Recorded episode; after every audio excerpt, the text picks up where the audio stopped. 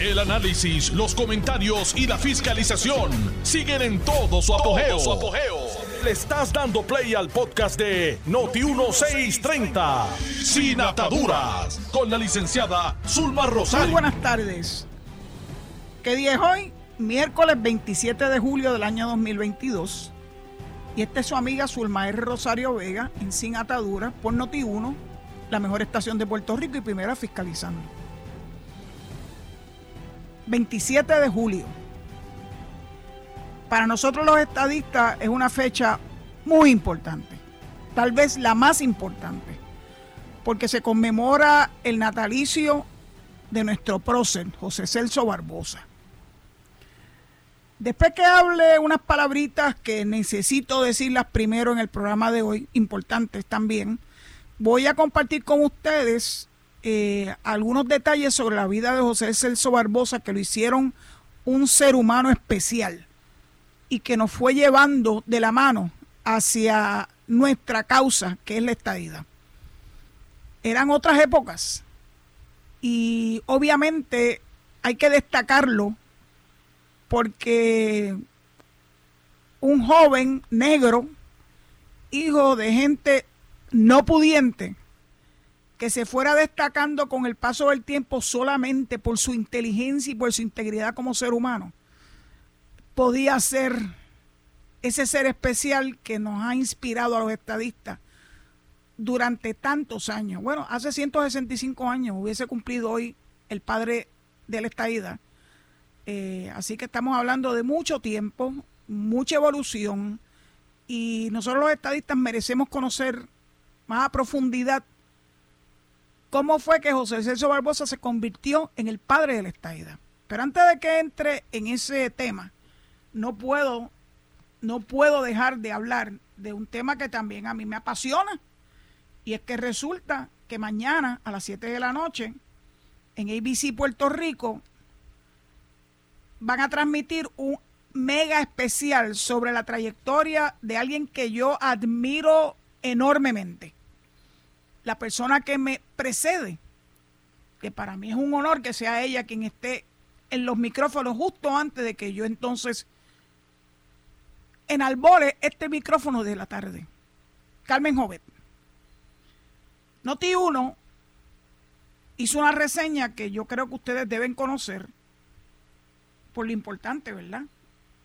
Que significa esta transmisión de mañana a las 7 de la noche, 7 de la noche, ABC Puerto Rico, y se llama Carmen Jovet, más allá de la mujer noticia. En este se examinará la carrera de más de 50 años, ahorita dijo 55.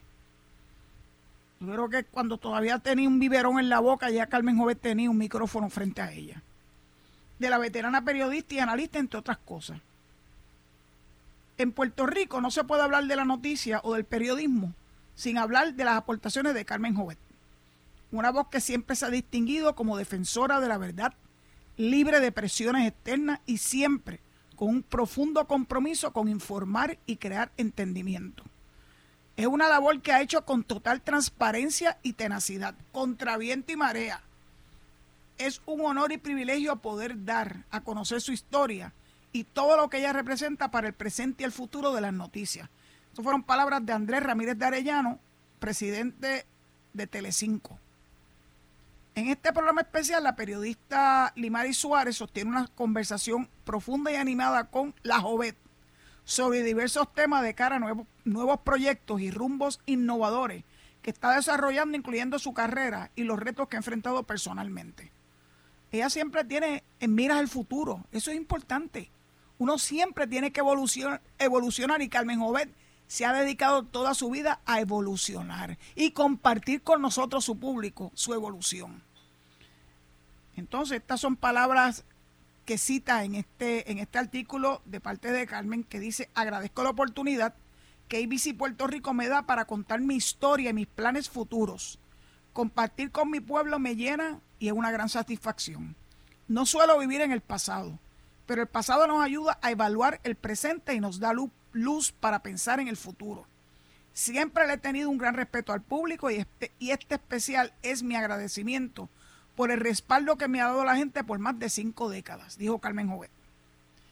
Limari Suárez se expresó sumamente emocionada con la oportunidad de sostener esta conversación con la Mujer Noticia. Y esto es una cita de las palabras de Limari Suárez. Carmen ha inspirado a tantas personas, en especial a las mujeres, no solo a no solo entrar al periodismo como profesión, y me incluyo en ese grupo, sino también a confiar en los medios noticiosos como fuente de información creíble. Cuando Carmen reporta u ofrece un análisis, la gente escucha porque sabe que la información que reciben de ella se rige por los altos estándares de la industria. Carmen Jovet, más allá de la mujer noticia, será más que un recuento del pasado de la Jovet. Carmen tiene mucho que compartir con su público, muchas vivencias de las cuales podemos aprender. Es pionera en todo el sentido de la palabra. Abrió caminos para las mujeres en una industria dominada por los hombres. No solo ha sido testigo de los acontecimientos más importantes en la historia moderna de Puerto Rico, sino que las ha cubierto como periodista. Carmen Joven, más allá de la Mujer Noticia, que es el especial, va a tener la participación de otras figuras importantes como tales como Yoyo Boy, Quique Cruz, nuestro compañero, Eric Delgado, presidente de WIPR, Rafa Muñiz, Sid Marie Fleming, José Cancel, el presidente de Telemundo, Margarita Millán y Milly Gil. Posee una cantidad excelente de excelentes visuales históricos provistos por WIPR de la carrera de Carmen Joven. Así que a mi querido público no deben perderse este programa especial sobre la trayectoria de Carmen Jovet. Bien merece nuestro respaldo y en lo mucho estoy segura que vamos a aprender mucho de ese, de ese especial. Así que yo no solamente voy a asegurarme con el favor de Dios de ver el especial sentadita, yo espero que no haya esta tarde tuvimos dificultad por, por la lluvia, fueron lluvias muy, muy fuertes acá en el área de Boquerón. Y cuando eso ocurre, pues entonces las señales de, la, tele, la TV por antena se, se torna en un reto. Pero lo voy a poner a grabar también por si acaso. Y les pido a mi público que no dejen de ver ese especial mañana. ABC 5 a las 7 de la noche. Bueno, vamos a hablar un poquito de Barbosa. Un poquito, porque hablar de Barbosa requiere de mucho más de un programa. Mucho más de un programa. Porque Barbosa se destacó desde, prácticamente desde que nació. Hijo de un albañil. Madre, ama de casa. Pero que estaban muy claros en su casa de que la educación era extraordinariamente importante para que sus hijos, porque eran más de uno, pudieran tener oportunidades en la vida. Cuando nace José Celso Barbosa, todavía la esclavitud existía. Y él era negro. Así que se puede imaginar que negro y pobre que era sumamente difícil para él eh, poder aspirar a sueños importantes y aspirar a ser un profesional de primer orden para beneficio no solamente de él y de su familia, sino de Puerto Rico. Quiero compartirle con ustedes algunos datos que obtuve de una obra que para mí es, esto es oro que se llama La obra de José Celso Barbosa, tiene varios volúmenes, escrita nada más y nada menos que por Pilar Barbosa de Rosario, su hija, que llegó a ser la historiadora de Puerto Rico. Yo tuve el privilegio de conocer a doña Pilar. Así que tener esta obra frente a mí, esta obra data del 1974, eh, es importante, es una joyita y yo quiero compartir con ustedes algunos datos iniciales que comparte a su vez la doctora Pilar Barbosa de Rosario, hija del prócer. El papá de José Celso Barbosa se llamaba Hermógenes y era un albañil, pero no era cualquier albañil. En Bayamón se le consideraba un maestro gozaba de prestigio, experiencia y crédito. le decían el rey de las chimeneas. Miren qué interesante, chimeneas en Bayamón. ¿ah? Muchas de las mejores casas del pueblo y las más sólidas chimeneas de los ingenios de la comarca fueron surgiendo al experto golpe de su mano. Y decir que Hermógenes había hecho una obra era la mejor marca de fábrica de la época. José Celso fue el primogénito y fue criado también por su tía abuela, que le decía mamá Lucía. Y eso también tuvo un impacto muy grande en el desarrollo del el niño José Celso Barbosa.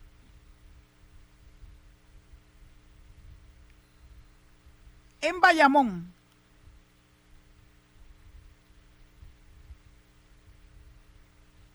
hizo José Celso, porque su familia era muy, muy este, arraigada, muy religiosa, hizo sus primeros pasos, estuvo, estuvo en una escuela que doña Pilar describe como una escuelita particular por la que tenían que pagar un modesto estipendio mensual para aprender doctrina cristiana, lectura y escritura. Luego de que salió de esa escuelita, se trasladó a la capital para continuar sus estudios en el Seminario Conciliar, único plantel en Puerto Rico de enseñanza superior. Y yo quiero hacer un énfasis en esto, porque hoy en día, y yo pasé también por eso, hay tantas posibilidades para las personas que quieren seguir estudiando. Hay becas, hay préstamos. Y aunque uno sea pobre, y yo me considero una persona con limitaciones económicas en mi eh, crianza, al igual que Barbosa, pude continuar estudios universitarios gracias a todas las becas a las que pude acceder. Y en aquella época en que se crió Barbosa, eso no era tan fácil. Habían unas grandes limitaciones por venir de una clase, de la clase más eh, pobre de Puerto Rico. Pero ¿qué le abrió las puertas a José Celso Barbosa? Su inteligencia. Miren esto. Ese seminario conciliar lo regían los padres jesuitas. Los jesuitas siempre se han conocido por una enseñanza de primera de ellos, de hecho, ellos son los que tienen eh, el Colegio San Ignacio, que es una de las mejores escuelas de Puerto Rico. Así que Barbosa fue a estudiar el seminario conciliar con los padres jesuitas. Y cuando ingresó al seminario conciliar, logró dejar las puertas abiertas para los que sintiendo en su alma, estoy citando a Pilar, los mismos sueños pudiesen realizar sus deseos, demostrando prácticamente la sinrazón de, lo que, de los que para juzgar un hombre buscan lo accidental, con olvido completo de aquello que es propio y peculiar al individuo y que solo la injusticia humana ha podido negarle. Esa lucha de clase. Pobre, negro, tenía todo en su contra. ¿Qué lo salvó? Miren esta cita. Dura fue la lucha con los jesuitas. Lucha que duró cinco años en una atmósfera que le era hostil, sin estímulo, sin alientos, sin compenetración íntima con sus profesores, aislado, solo, no pudiendo gozar de las expansiones propias de la vida estudiantil, sin derecho a hacer esas maldades peculiares de la edad que ponen de relieve la vivacidad e inteligencia del estudiante. Maldades que todos recordamos más tarde y celebramos con nuestros padres y profesores, aún con las víctimas de aquellas inocentes travesuras. Para mí estuvieron vedadas siempre esas expansiones de un alma joven.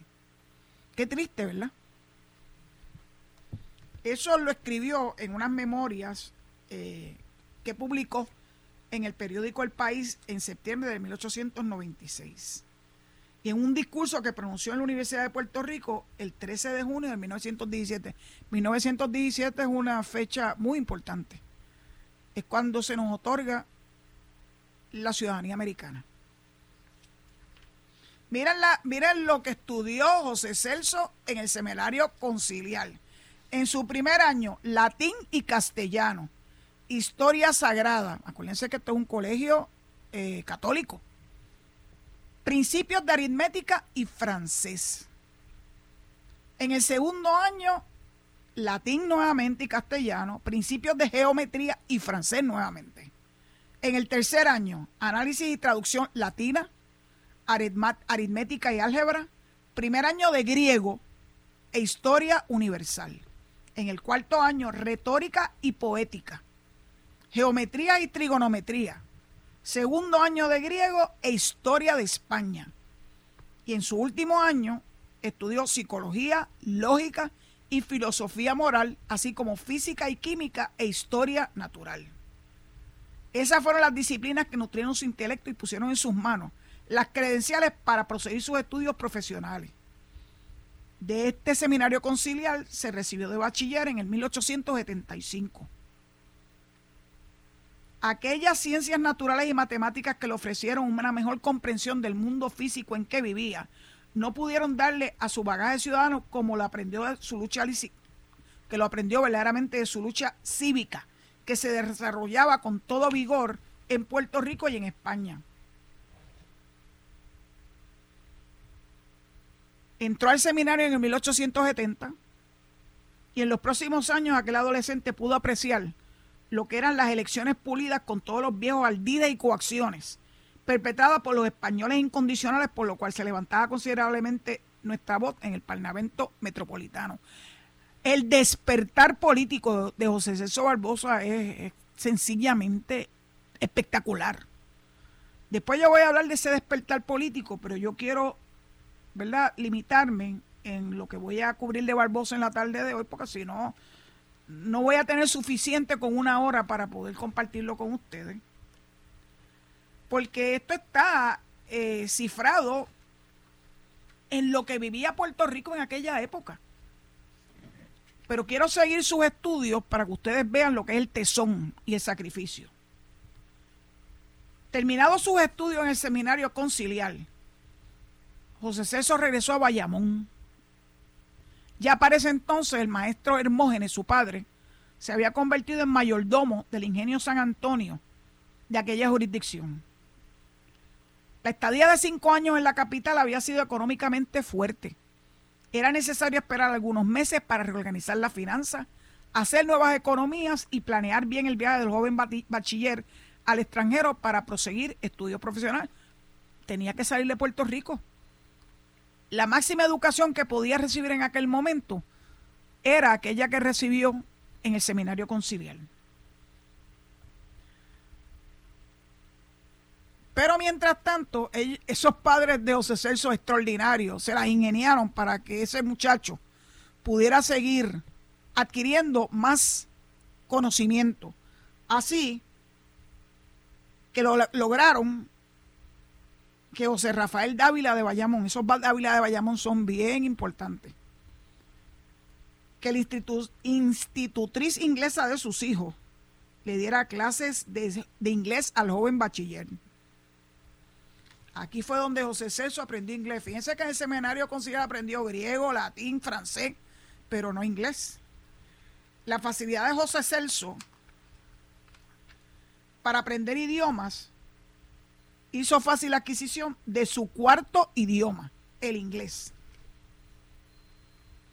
Y entonces él aprovechó todo ese conocimiento adquirido y se dedicó a impartir clases particulares haciendo así algunas economías para emprender sus estudios profesionales. Así que le daba clase incluso a los hijos de los que eran los hacendados de allá de Bayamón. Uno de esos hacendados, don Catire, decidió que tenía José Celso que seguir sus estudios. Y entonces sugirió que aprovechara un viaje de carga de azúcar a Nueva York para ir en esa goleta a emprender una gran aventura y la oportunidad para realizar su sueño de estudio. Salió a rumbo a Nueva York el 19 de octubre de 1876. Vuelvo a compartir con ustedes y que no pierdan de perspectiva que estamos hablando de un joven brillante, brillante, pero pobre. Y no habían becas PEL en aquel momento. Se las tenían que ingeniar. Por eso uno se cuestiona por qué tantos jóvenes desprecian las ayudas que tienen a su disposición para seguir emprendiendo estudios superiores que le permitan tener una carrera que a su vez le permita tener una mejor situación económica futura. Yo pienso que lamentablemente no estamos dándole a la educación la importancia que la misma reviste. Y particularmente a la educación superior. Cuando Barbosa estudió no existía la Universidad de Puerto Rico, eso vino con los americanos. Tanto que se quejan aquí de los americanos. Mire, el Colegio de Mayagüez, la Universidad de Puerto Rico en Río Piedra, todo eso llegó a Puerto Rico como consecuencia de la llegada de los americanos a Puerto Rico. En aquel entonces, cuando se criaba Barbosa, los niños de bien, los que tenían capacidad económica, iban a estudiar España. No eran muchos los que iban a estudiar Estados Unidos. Pero miren si es importante ese giro en la educación de Barbosa, que cuando finalmente terminó, no solamente en Nueva York, y le voy a explicar por qué no fue en Nueva York que concluyó su carrera, sino en Michigan, que fue donde estudió medicina porque hubo un giro ahí importante que les voy a relatar después, porque si no, no voy a dar abasto en el programa de hoy. Pero quería compartir con ustedes algunos datos de la historia de Barbosa, porque yo pienso que nos sigue sirviendo de inspiración a los que vinimos detrás y a las futuras generaciones que vienen para hacerle Puerto Rico algo mejor. El sueño de Barbosa se convirtió en la estadidad. Y yo le voy a explicar en el programa de mañana con toda probabilidad, entre mañana y el viernes, cómo fue que Barbosa se convirtió en un ardiente estadista. Recuerden que él estuvo desde que nació hasta sus últimos años, eh, hasta el 1898, ligado a la política española. Le voy a hablar de cómo fue su participación en la política de España. Y luego cómo hizo esa transición a la política de los Estados Unidos. A mí me parece una historia verdaderamente excepcional. Así que le doy gracias a Dios que tuvimos un Barbosa, que lo podemos seguir recordando y que va a seguir haciendo una diferencia en los puertorriqueños de hoy porque nos sirve de inspiración. Así que yo creo que dicho eso, estoy ya en el umbral de que tenga que entregar el micrófono al zombie. Eh, y luego de la pausa, pues entonces retomaremos otros temas. Y voy a seguir hablando de Barbosa mañana jueves y el viernes, si Dios así me lo permite. Le entrego el micrófono a Zombie. Estás escuchando el podcast de Sin Atadura. Sin Atadura. Con la licenciada Zulma Rosario. Por Noti1630. Aquí vamos. Ustedes saben que yo eh, utilizo para comunicarme y recibir comunicación a la misma vez a través de la red social Twitter. Agradezco enormemente ver el respaldo que he recibido a mi cuenta, que es arroba desde el paraíso 2. Porque ustedes saben que yo vivo en el paraíso, ¿verdad? En Boquerón. Y es el 2 porque el primer paraíso naturalmente es el cielo. Hoy mi red ha estado a punto de explotar.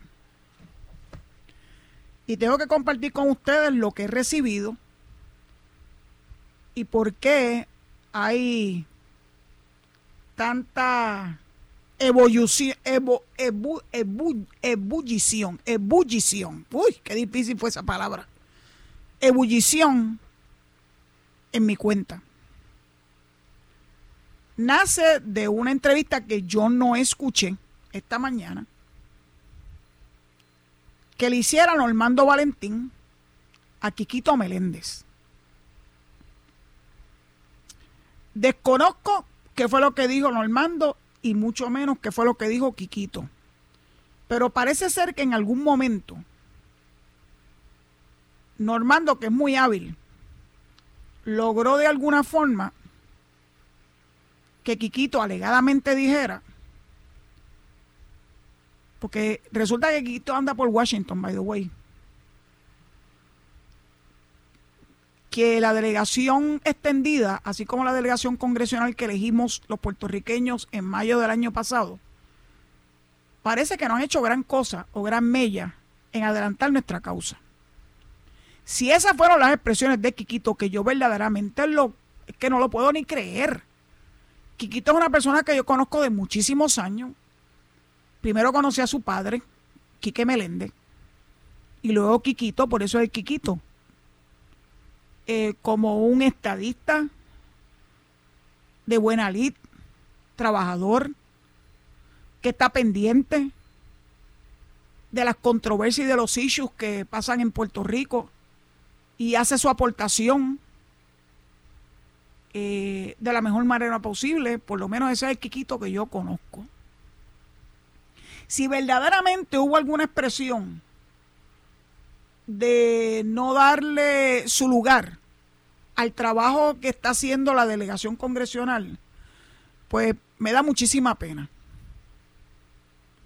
La delegación congresional la elegimos nosotros, los estadistas en mayo del año 2021. Comenzaron oficialmente sus labores el primero de julio del año pasado. O sea que ya llevan un año con 25 días de labor. Esa labor se mantiene a la luz pública porque ellos todos, los delegados, se mantienen comunicados con el pueblo a través de las redes sociales, a través de Twitter, a través de Facebook, Instagram y todas esas redes sociales que yo me niego a utilizar, porque ya ustedes saben que Facebook para mí es terreno vedado porque es a través de esa red social que yo me comunico con mi familia. Y quiero y creo que he podido mantenerla libre de cuestiones políticas, porque mi familia es de todo como en todas las familias puertorriqueñas. Y lo menos que yo quiero es que de alguna forma algún familiar mío eh, se sienta incómodo con alguna expresión que yo pueda hacer. No quiere decir que no haya hecho expresiones eh, de índole política, pero siempre con mucho cuidado de no herir sensibilidades. La mía sigue siendo Twitter. Y a través de Twitter me mantengo al día con lo que está pasando a mi alrededor. Ustedes saben que yo tengo serios problemas con la prensa tradicional de Puerto Rico. Lamentablemente por lo sesgado de sus expresiones con relación a los asuntos que atañen a Puerto Rico. A quien único yo puedo sacar de esto es a Carmen Jovet. Por eso es que la admiro tanto, porque aún sin ser estadista, y ella lo ha reconocido en múltiples ocasiones, que es una persona que cree en la independencia para Puerto Rico, siempre ha sido sumamente cuidadosa cuando atiende, cuando procura, cuando incluso emite su opinión con relación a los que no piensan como ella. Ese es el tipo de prensa que todo buen puertorriqueño debe aspirar. Por eso es importante que veamos el documental de Carmen mañana a las 7 de la noche en ABC Puerto Rico, porque yo sé que eso va a ser cátedra para todos los periodistas que se expresen a sí mismos.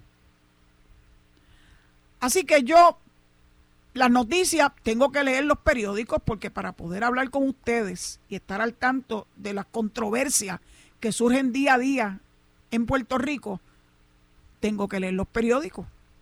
Y ustedes saben que comparto con ustedes algunas noticias que yo entiendo que es, relevante al temario de mi programa. y le imprimo mi sello a la noticia. Si estoy de acuerdo lo digo, si estoy en desacuerdo lo digo y digo el por qué. Pues resulta que alegadamente Quiquito parece que ha menospreciado la labor de la delegación congresional que elegimos. Tal vez no ha tenido la oportunidad de leer los informes trimestrales que cada uno de ellos tienen que erradicar, que tienen que llevarle a la atención del gobernador de Puerto Rico, como dice la ley que creó la delegación congresional. Uno de esos delegados es Ricardo Rosselló. Y yo tengo que hablar de Ricardo Rosselló porque la verdad es que luego de lo que ocurrió en julio del 2019, la inmensa mayoría de las personas que hacen opinión estaban convencidos que Rosselló no volvía a levantar cabeza. Y claro que estaban convencidos que en las elecciones de noviembre del 2020 el PNP jamás volvería a ganar. Pues se equivocaron. Ricardo Rosselló fue elegido de la manera más democrática, a vida y por haber, que fue por el voto directo del pueblo, por nominación directa del pueblo. Y ha hecho un trabajo espectacular, sin cobrar un centavo, que todavía le engrandece más ante los ojos míos y yo estoy segura que los ojos de la inmensa mayoría del pueblo puertorriqueño. Se ha dedicado a trabajar ha hecho múltiples gestiones, no solamente en el Congreso de los Estados Unidos, sí que también las ha hecho incluso en las Naciones Unidas. Y sobre todo ha hecho algo novedoso, que fue la creación de la delegación congresional extendida. Yo soy miembro de esa delegación congresional extendida porque entendí perfectamente hacia dónde iba dirigida la misma. Cinco personas, y digo que son cinco porque ustedes saben que hay una sexta que ni para ni para banca.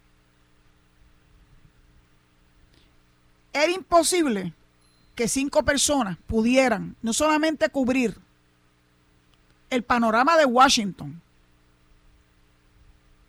sino que también pudieran influenciar de la forma americana en que se influencia con los votos, el sentir de los congresistas y senadores federales. La delegación congresional extendida hace un trabajo extraordinario. Ya estamos cerca de 5 mil. El crecimiento ha sido exponencial en los 50 estados. Y la misión principal de esa delegación congresional extendida ha sido comunicarse de todas las formas habidas y por haber con los congresistas y senadores federales para dejarles saber su reclamo de que apoyen primeramente el proyecto HR 1522, el del Admission Act de Jennifer y Darren Soto, y posteriormente el proyecto de consenso, el Puerto Rico Status Act, el HR 8393. Y los escuchan. ¿Saben por qué? Porque en noviembre próximo, todos los miembros del Congreso, los 435 escaños que tiene el Congreso de los Estados Unidos, van para la elección.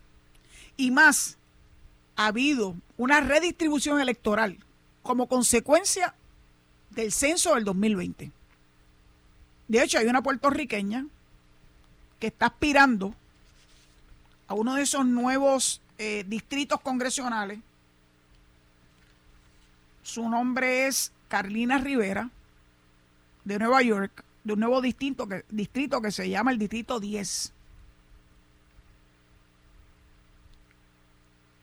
que incluye la parte baja de Manhattan y Brooklyn. Mucho boricua ahí. Este 23 de agosto, dentro de aproximadamente un mes, hay una primaria demócrata. Y Carlina es una de las personas que está aspirando a ganar esa primaria para eventualmente poder ir a una elección por ese escaño nuevo del Distrito 10 de Nueva York.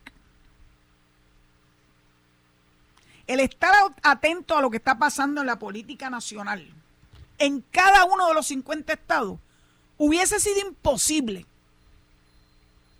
si no hubiese existido esa extraordinaria iniciativa de Ricardo Rosselló que se llama la Delegación Congresional Extendida. Y han tenido mucho éxito. ¿A que la prensa no lo cubre? Pues claro que no, si no les interesa ni les conviene tampoco. Pero es que no es la prensa la que tiene que darnos loa. Son los que están sentados en esos escaños los que tienen que escucharnos y escuchar esa delegación extendida de los distritos que ellos representan y que les va la vida en las elecciones y especialmente en las elecciones de medio término que se han de verificar en noviembre de este año. Los reciben, los escuchan, reaccionan a las comunicaciones escritas que le hacen. Así es como opera la política americana. Y yo sé que así es que opera la política americana porque yo me nutrí de esa experiencia cuando estudié mi bachillerato en Maryland. Y como les he dicho en más de una ocasión, tuve la bendita suerte que la directora del departamento, la doctora Mildred Otenasek, era la National Committee Woman del Partido Demócrata en el estado de Maryland. Así que junto a ella pude conocer de primera mano cómo era que se batía la política en los Estados Unidos. Luego tuve el privilegio enorme de tener a quien fue la senadora que más tiempo estuvo en el Senado en representación del Estado de Maryland, Barbara Mikulski, que por cierto estudió con mis hermanas mayores allí en Maryland. Así que aprendí de dos titanas, dos mujeres titanas, cómo era que se batía el cobre en los Estados Unidos. Y lo que hace la diferencia es esa comunicación directa a través de reuniones, a través de comunicaciones. Hoy en día más fácil en las comunicaciones porque se hacen de forma electrónica. Cuando yo estudiaba no existía eso. Así que había que sentarse, escribir, redactar cartas y mandarlas por correo para que llegaran a su destinatario. Pero siempre los congresistas responden a una comunicación de una persona que es su constituyente. Eso está clarísimo como el agua. Así es como opera la política americana. Yo no sé si en Puerto Rico se ha logrado que los legisladores respondan a sus constituyentes de la forma en que responden los americanos a sus constituyentes en los 50 estados. Tal vez algunos sí, otros no. Pero así es como se bate el cobre. Y por eso es la importancia de la delegación congresional extendida. Porque cinco personas como delegados congresionales, imposible que puedan llegar en un tiempo récord a 435 congresistas en el lado de la Cámara y 100 senadores federales. 535 escaños. El instrumento es novedoso, ha sido muy efectivo, ha rendido fruto. Es más, recuerdo que en algún momento, hace unos meses, Grijalba no respondía nada de lo que le escribían los delegados extendidos. Y ellos buscaron la forma de conocer, porque los calendarios de los legisladores federales se conocen de antemano. Y hubo un grupo de delegados extendidos de Nueva York que se enteraron que él iba a estar en X sitio, allí en la ciudad de Nueva York. Y lo madrugaron. Y a pesar de que les huía como el, como el diablo a la cruz, No, no, tuvo otra alternativa a Grijalva. De hecho, hasta, hasta se rió y dijo, me, me cogieron finalmente. Y tuvieron que, y, y, Grijalva tuvo que escucharlo. Yo creo que en ese momento Grijalva empezó a ver la situación de Puerto Rico con otros ojos. Porque se dio cuenta de que la tenacidad de los boricuas, especialmente los boricuas estadistas, no tiene parangón. Y miren a lo que hemos llegado con Grijalva. Defienda capa y espada el HR 8393. Y si Dios lo permite, por lo menos tendremos no solamente que haya pasado de su comité, que él haya dicho que no va a aceptar ninguna otra pretensión de enmienda, porque él entiende que el proyecto tal y cual está redactado cubre todos los aspectos importantes de su responsabilidad como presidente del Comité de Recursos Naturales de la Cámara con Puerto Rico, porque ese es el Comité de Jurisdicción de los territorios. Así que yo estoy segura, estoy convencida de aquel encuentro planificado por la Delegación Congresional Extendida de Nueva York hizo, hizo mucho en el pensamiento de Raúl Grijalva. ¿Ustedes creen, aparte de la tenacidad de Jennifer, porque Jennifer de verdad que es, como una locomotora y no tiene reversa, que Nidia Velázquez cambió de opinión de la noche a la mañana, de dejar de defender lo indefendible, que es la colonia, el territorio, mal llamado ELA, por pura casualidad. No. Yo estoy segura que las comunicaciones que recibió, tanto de la delegación congresional de Puerto Rico, los Shadow, como de la delegación congresional extendida de sus constituyentes en Nueva York, le abrieron los ojos. Dudo que ella lo diga, pero yo sé que esas gestiones contra viento y marea, que al principio lo que recibieron fueron burlas, y terminaron entonces los que no creen en la estadidad tratando de imitar las estrategias que se desarrolló por la delegación congresional y la delegación congresional extendida. Yo creo que esa es la medalla más grande que le podemos dar a la delegación congresional extendida, de que aquellos que se burlaban terminaron haciendo exactamente lo que ellos hacían, porque tiene éxito, porque funciona. Porque los diásporos creían que ellos tenían la sartén agarrada por el mango y el mango también. Qué triste despertar para los diásporos. Otro día estuve escuchando una entrevista que le dio Carmen Yulín a un medio que se llama Democracy Now! Y que lo transmite WIPR. Y yo veía aquella, aquella entrevista y decía, de verdad, Carmen Yulín, de verdad, de verdad tú crees en eso que tú estás hablando. que si este proyecto no sirve, que si lo que era lo mejor era la convención constituyente o constitucional. Mira, Carmen Yulín, ya los puertorriqueños estamos con los ojos bien abiertos. No vamos a caer en esa trampa. De hecho, insistentemente dije a través de este medio que el proyecto de Nidia Velázquez y Alexandria Ocasio era una trampa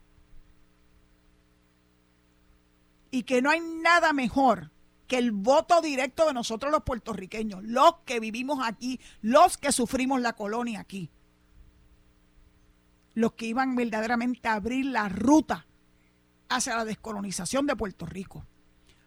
No hay marcha atrás. Pueden impedirlo, pueden hacer todos los aldides que quieran. Ya la ruta está trazada.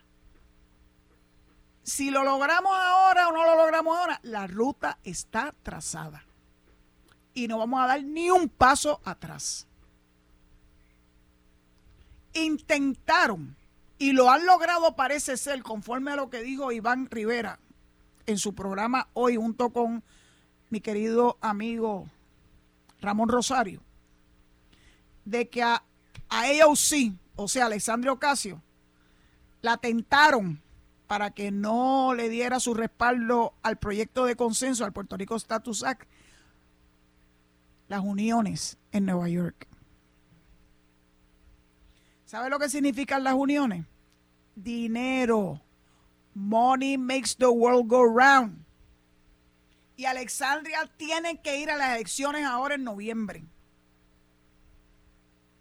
Así que para poder prevalecer, tiene que venderle, como dijo Aníbal José Torres, el alma al diablo.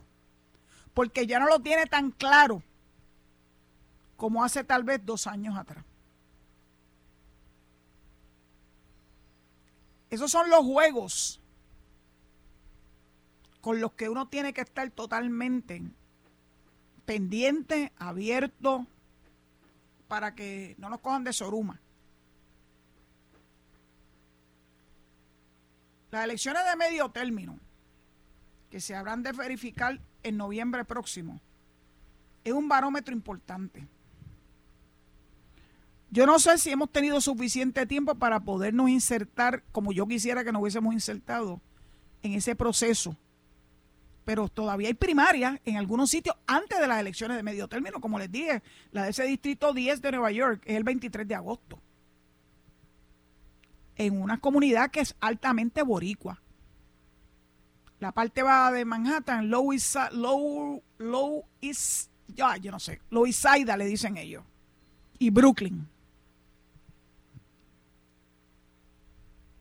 Y vamos a hacer una diferencia, ya verán. Bueno, dicho eso, pues mañana, si Dios lo permite, continúo hablándoles un poco de Barbosa Posiblemente tengo una invitada especial mañana. Recordándole que si abrimos los micrófonos a partir de las cuatro y media a través del 8320760 para escuchar su aportación a esta discusión que cada vez es más importante para el futuro de nuestra isla. Dicho eso, les deseo que pasen una excelente tarde, que se mantengan en sintonía con Noti1 para escuchar el análisis de Enrique Quique Cruz. By the way, ayer Enrique Quique Cruz tuvo a Luis Fortuño. Hubo gente que estaba preguntando, ¿y qué se ha sabido de Luis Fortuño? ¿Y qué ha hecho Luis Fortuño con lo que está pasando en Washington? Bueno, pues él mismo lo pudo explicar ayer. Así que eh, tienen que estar pendientes, tienen que estar atentos a las cosas que están ocurriendo. Será hasta mañana si Dios lo permite. Cuídense mucho, Hoy tengo una reunión política eh, a las seis de la tarde. Hacía mucho tiempo que no me involucraba en algo político aquí en mi pueblo de Cabo Rojo. Veremos a ver cómo, cómo, se, cómo se da la misma. Será hasta mañana si Dios lo quiere. Esto fue el podcast de Noti1630, sin ataduras, con la licenciada Zulma Rosario. Dale play a tu podcast favorito a través de Apple Podcasts, Spotify, Google Podcasts, Stitcher y notiuno.com.